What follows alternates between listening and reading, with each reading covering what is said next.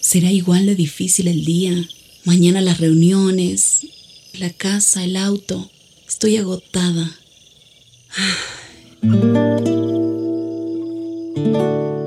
No importa cuántas cosas me hayan angustiado hoy. Me acercaré a Él porque Él tiene descanso para mi alma y mi mente.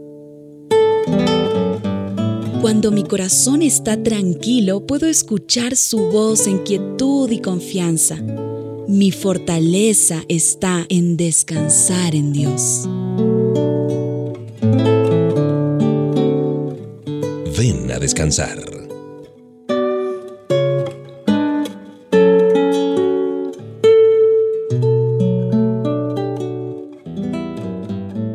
Bueno, estamos aquí tú y yo, atendiendo este llamado para descansar, para estar tranquilos, para reposar, para tener un buen tiempo y acompañarnos de buena música. Aquí en HCJB ven a descansar. Te saluda Mauricio Patiño Bustos. Bueno, todas las partes de la Biblia son importantes. Puede ser eh, sorprendente para nosotros lo que nos pueden revelar sobre Dios. Por ejemplo, muchas familias tienen la tradición de leer en Navidad el relato del nacimiento de Jesús. Las palabras son un vivificante recordatorio de que Cristo vino a esta tierra a morir por nuestros pecados.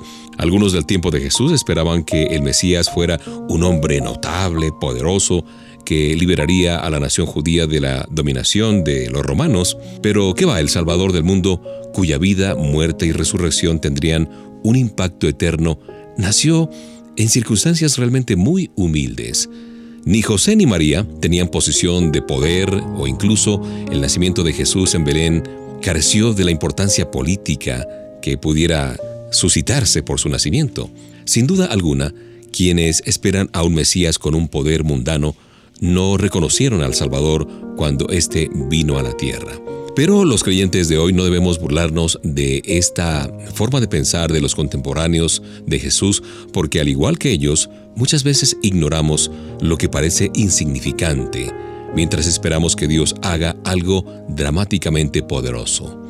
Podemos enfocarnos tanto en las circunstancias y en la manera como eh, nació Jesús en aquella noche fría ya en Belén, los creyentes han sido llamados o hemos sido llamados a vivir con ojos y corazones abiertos a la dirección del Señor. Si buscamos su voluntad y nos dedicamos a seguirle en todo, no dejaremos de ver las oportunidades para obedecerle y para transmitir a otros esas buenas nuevas. Nuestra obediencia, aun en las cosas que parecen insignificantes, triviales, tienen en verdad consecuencias eternas. Esta es una pequeña lección que nos enseña el nacimiento de Jesús humildemente allí en un portal de Belén. Ya empieza a sonar la música que es parte de nuestra compañía en este tiempo.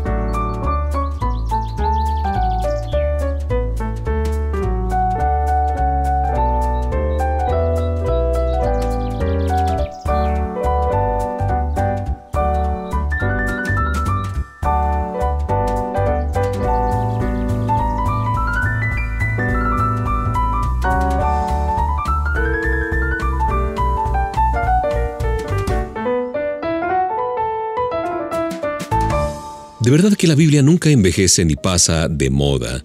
Encontramos, por ejemplo, que un versículo que hemos leído varias veces, eh, por decir algo, 99 veces, nos da una nueva enseñanza la centésima vez que lo leemos.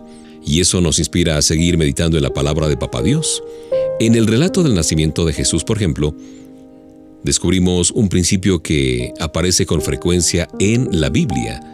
Dios a menudo da grandes revelaciones a la gente humilde, a los humildes, porque el valor de una persona delante de Dios no se mide por su posición, por su capacidad económica o por su popularidad, no.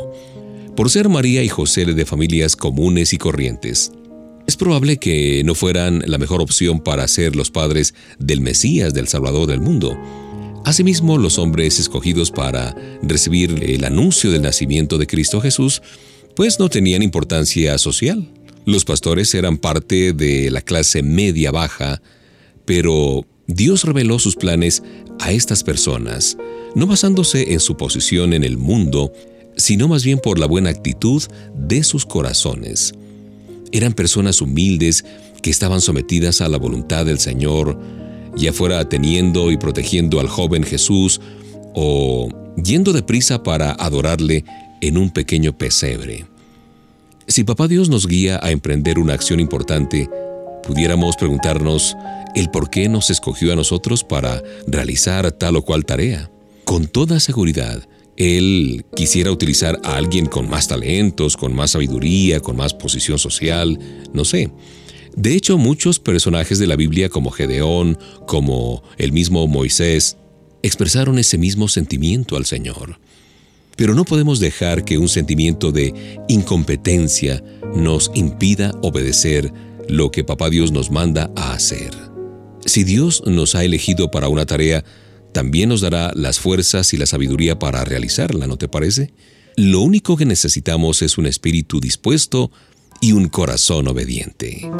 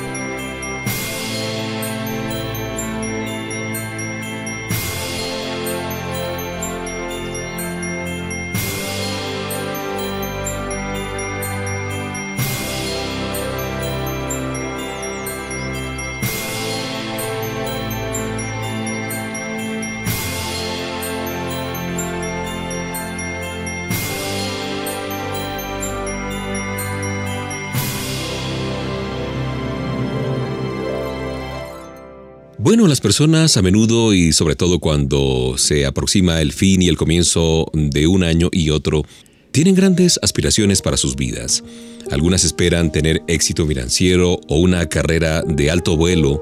Otros tienen el sueño de hacer buenos amigos o impactar al mundo o hacer algo especial. Pero independientemente de cuáles sean nuestras metas humanas, Dios tiene una visión para todos sus hijos.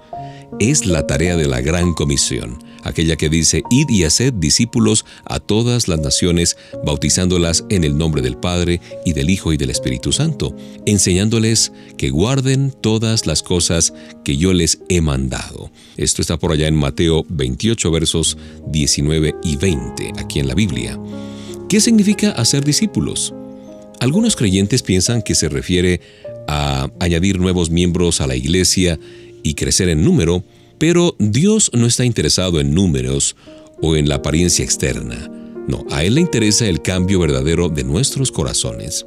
Por eso comisionó a sus seguidores a guiar a otros primero a una fe salvadora en Jesucristo y luego al bautismo como una declaración pública de nuestra fe en el Salvador.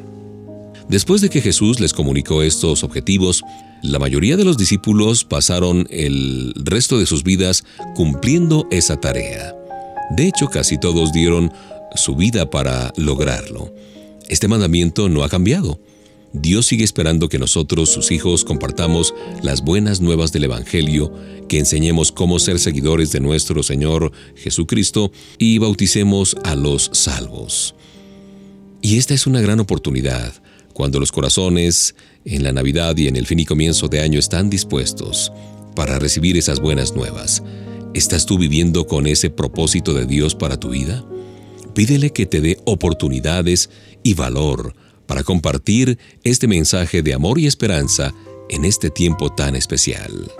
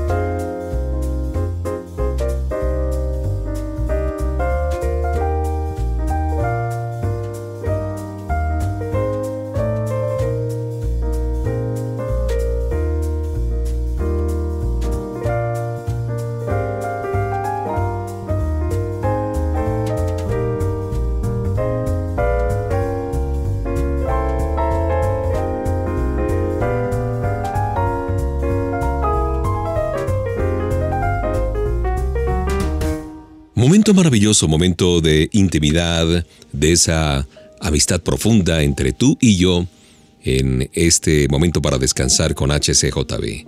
Es que las relaciones íntimas, las relaciones cercanas, se caracterizan por un vínculo estrecho con otras personas y el interés por su bienestar. En otras palabras, Solo los verdaderos amigos conocen nuestras emociones, nuestros pensamientos y deseos más profundos. Eso es así. Dios, que es santo y perfecto, ha deseado siempre esa relación con el hombre, pero el pecado parece haberlo hecho imposible, ha arruinado esa intimidad, esa cercanía.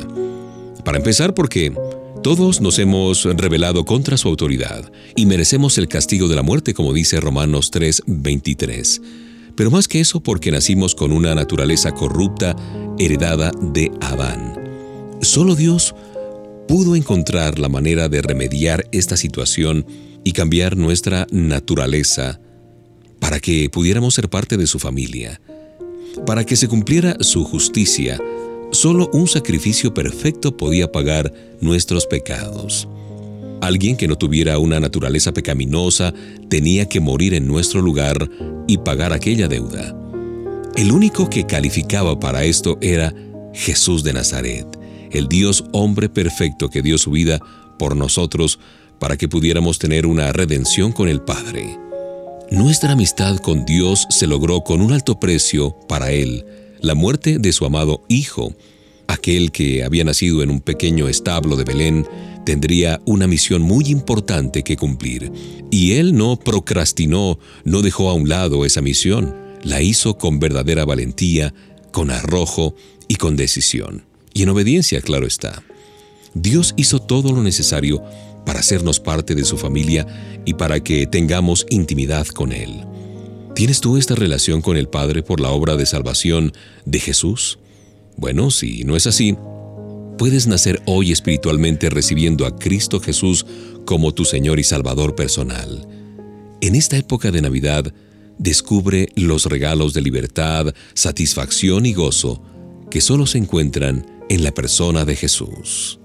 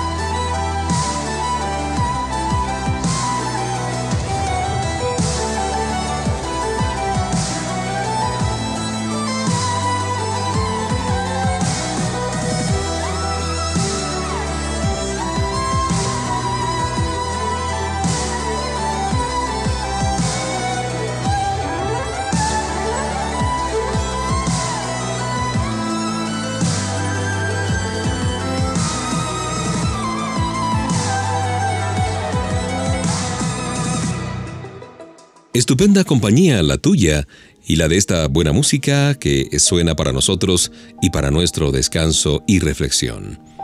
Cuando Jesús nació solo unas pocas personas entendieron que Él era más que un recién nacido típico. Lo mismo sucede hoy. Muchas personas celebran las tradiciones de Navidad, asisten a los servicios de Nochebuena, sin hacerse tres importantes preguntas. ¿Era Jesús en realidad Dios? ¿Por qué vino a la tierra? ¿Qué tiene que ver ese pequeño niño nacido en Belén conmigo? Génesis, el primer libro de la Biblia, comienza con estas palabras. En el principio creó Dios. ¿Qué evidencia hay de que Jesús existió desde el principio de la creación? Primero que nada, el Evangelio de Juan empieza hablando de la preexistencia de Jesús. En el principio era el verbo, es decir, Jesús, y el verbo era Dios. Jesús dio testimonio de su presencia y de su preexistencia cuando le pidió a Dios que le glorificara con aquella gloria que tuve contigo antes de que el mundo fuese, según dice por aquí en Juan 17:5. Una segunda prueba serían sus demostraciones de poder divino. Recuerda que Jesús dio vista a los ciegos, hizo andar a los cojos y resucitó a los muertos. Sus palabras son una evidencia más de esto. Él dijo, yo y el Padre uno somos. Juan 10:30. Y por allá en Juan 14:9 dice, El que me ha visto a mí, ha visto al Padre. Las otras dos preguntas pueden responderse al mismo tiempo.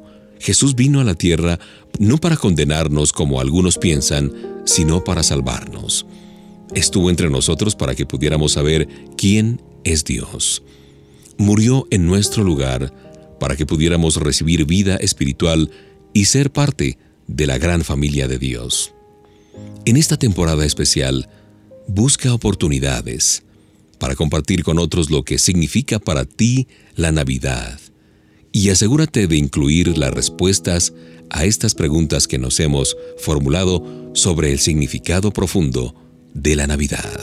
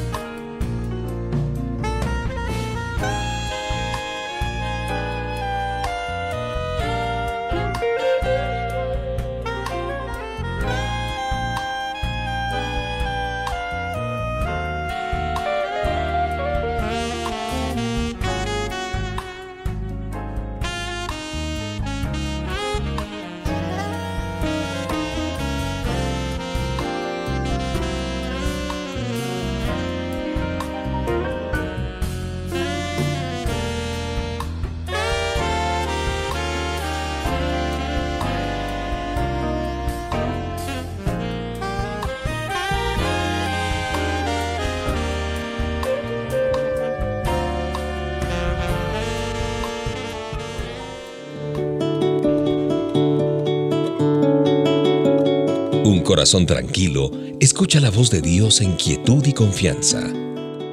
Ven a descansar.